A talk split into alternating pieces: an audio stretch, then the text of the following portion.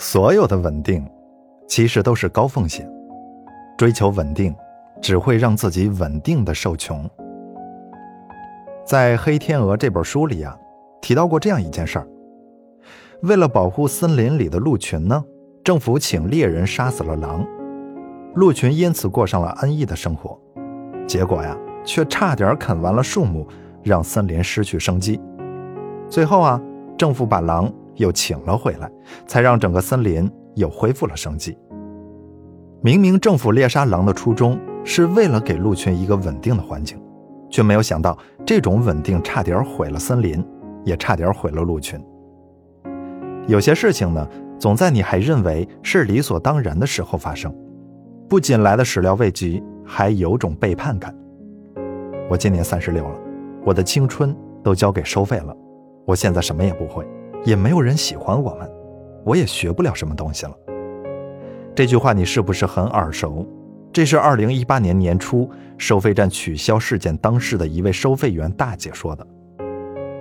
本以为在收费站工作清闲事儿少，工资稳定，没有想到时代变化太快了，曾经的稳定饭碗现在被砸了。如果这种稳定也叫稳定的话，只能称之为稳定的受穷。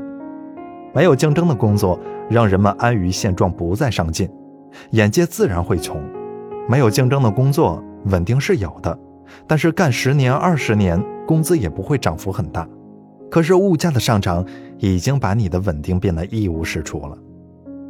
你不要总是固守着自己的那一块小天空，舍弃不下熟悉的环境和所谓的安稳。正所谓，流动才有活力。很难想象一个安于现状的年轻人。能够有很大的突破，有好的成就。在竞争普遍存在的今天，如果你还以为一辈子的安稳就是安乐窝的话，那你迟早要被社会淘汰掉。如果有人现在就做好了一辈子的打算，那么请他告诉我，除了棺材，还有什么？除此之外，你还应该保持运动的状态。那这样呢，才能对社会的变动保持敏感的反应。只有那些学习鲤鱼跃龙门。敢于打破自己旧的生活意识和状态的人，才能拥有更加广阔的发展空间。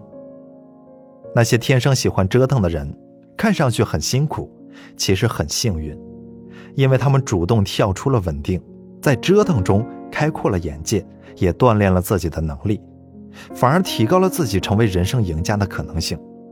所以啊，别再追求稳定了，学着去折腾自己吧。